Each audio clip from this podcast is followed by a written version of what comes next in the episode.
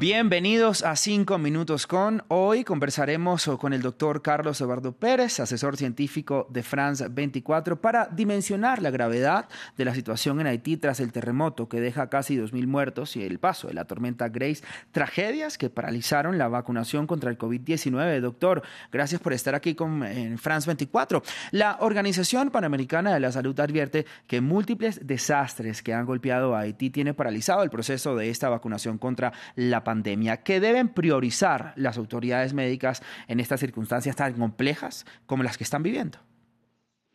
Sí, realmente la situación de Haití eh, requiere un apoyo multilateral y también desde varios aspectos. El primero de infraestructura, el segundo de insumos, el tercero del capital humano y el cuarto el económico. Eh, esta crisis ha llevado un retraso en, la vacunación que de por sí ya era tardía y además de eso las grandes conglomeraciones que estamos viendo eh, en, situaciones de hacinamiento, pues en caso de que haya una diseminación viral, pues va a ser mucho más efectiva. Entonces, el apoyo que se requiere en esta situación es un apoyo multifactorial en este momento. Ahora la OPS dice que además se requiere mayor ayuda internacional. ¿Qué, qué ayuda prima más, doctor? ¿La humanitaria, la logística o de las vacunas para la pandemia? Creo que cualquier ayuda en este momento eh, pues es insuficiente por, por la situación que vive.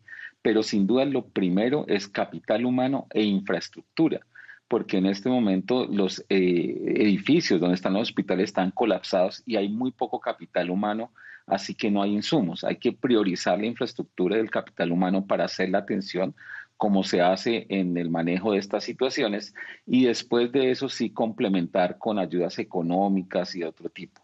Realmente la situación necesita la solidaridad de los demás, no solamente contemplar lo que está pasando, sino realmente asociarnos para poder ayudar a este grupo de personas que lo necesitan y que realmente han pasado en estos meses por unos dramas eh, inconcebibles.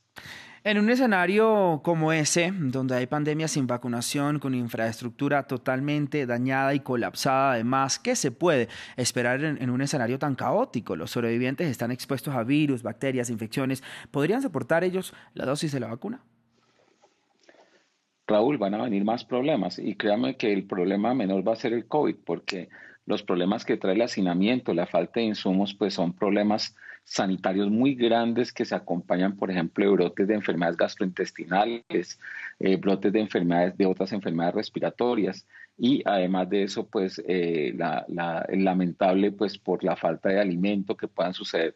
Es decir, que estamos a puertas de una gran crisis y por eso la intervención no tiene que ser solamente con ayudas parciales o sino tiene que ser una ayuda multilateral, coordinada, que priorice en los aspectos de infraestructura, insumos, capital humano y capital económico, pero sobre todo la presencia de personas para que podamos ayudar más. Y es necesario que nos solidaricemos hoy con el grupo, con la gente de Haití y no solamente lamentemos lo que está sucediendo. Doctor, ¿qué podemos esperar en un futuro cercano para los haitianos? ¿Qué necesitan?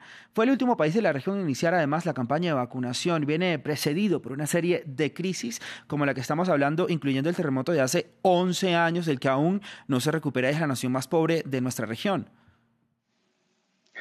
Sí, yo creo que toda la solidaridad que nosotros podamos brindar eh, tiene que ser eh, realmente patente en el, en el momento. Y recordemos que si solamente un grupo humano no se ha vacunado, la inmunidad colectiva tan pregonada no se va a lograr.